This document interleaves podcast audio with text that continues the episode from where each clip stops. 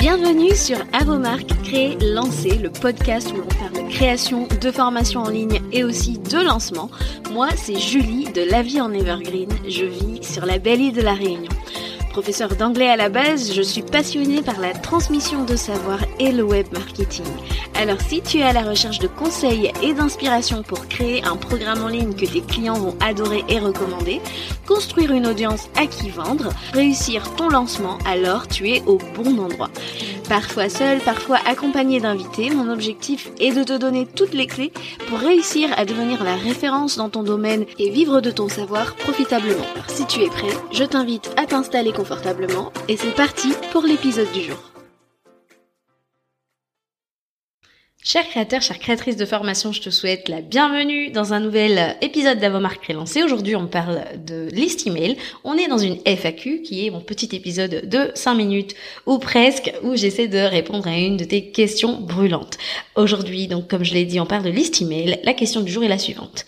Ma liste email n'est pas énorme. Est-ce vraiment possible de vendre mon programme malgré tout? Alors, je vais répondre à cette question, mais je vais aussi faire un disclaimer. C'est parti. Oui, tu peux absolument vendre ton programme en ligne avec une petite liste.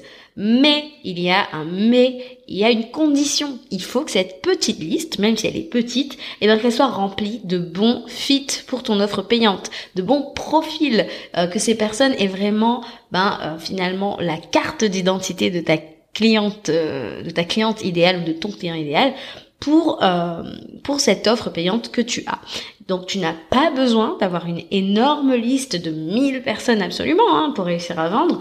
Euh, mes clientes, elles n'ont pas toutes euh, 1000 personnes sur leur liste email et pourtant euh, elles réussissent à vendre. Pourquoi? Parce qu'on fait un réel travail en amont de qualification de leur liste bien avant d'entrer euh, dans, dans la partie promotionnelle ou même pré-lancement et vraiment, euh, je t'invite à te demander en fait comment est-ce que toi tu attires tes clients euh, idéaux sur ta liste et euh, vraiment de commencer par cette réflexion parce qu'en fait euh, c'est là en fait que tout se joue. Quand, quand on quand on veut vraiment remplir même une toute petite liste de clients idéaux il faut vraiment pas se planter euh, au, au, niveau du freebie en fait.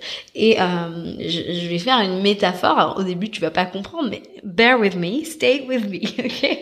Donc je, je, sais pas si t'as déjà vu euh, ces gens sur euh, Euh, qui euh, qui se maquillent au point d'en faire un masque. Alors j'ai rien contre le make-up, hein, mais euh, vraiment c'est c'est un masque quoi le truc. Et en fait à un moment ils l'enlèvent. Et moi je m'imagine un truc, je me dis mais admettons quelqu'un flash sur ces personnes-là, et puis bah finalement quand il découvre le vrai visage, et eh ben euh, en fait c'est pas trop à ça qu'il s'attendait en fait, et donc bah, c'est normal que elle veuille pas rester. Vous voyez un petit peu le lien quoi? Si ce que tu as à proposer euh, dans ton programme payant, et eh ben il y a pas de lien avec ton freebie ou alors très peu, et eh ben euh, tu vas attirer des gens sur ta liste qui ne sont pas du tout qualifiés. Et rappelle-toi, au-delà de la quantité, on vise vraiment la qualité et euh, et, à partir de là, oui, effectivement, tu peux vendre à une petite liste.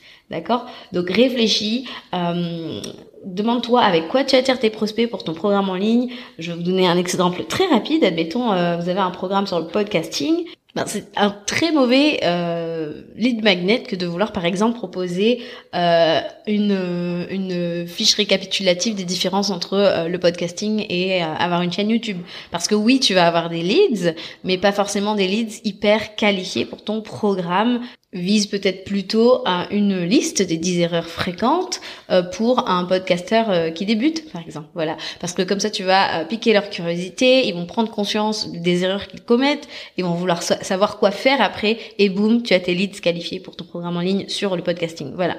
Donc, si tout ça, ça t'a interpellé, je t'invite à aller écouter l'épisode numéro 3 de du pas de l'épisode, non, du podcast, créer un freebie de folie, parce que dans cette épisode, franchement, et je crois que c'est l'un des plus populaires euh, sur euh, sur les, le podcast. Je te donne vraiment euh, moult idées hein, de de freebie à créer, de, voilà, de tout ce qu'il faut vraiment checker avant de le, promouvoir. Voilà, je t'invite à aller checker ça. Je te mets les notes dans les show notes, mais n'oublie pas que si tu veux vraiment vendre ton programme en ligne, construire sa liste email, c'est un non négociable, c'est un focus continuel que tu dois avoir. C'est d'ailleurs euh, la priorité numéro une hein, dans l'épisode les 5 choses à faire entre tes lancements. Je mets ça aussi en show notes pour que tu puisses aller l'écouter.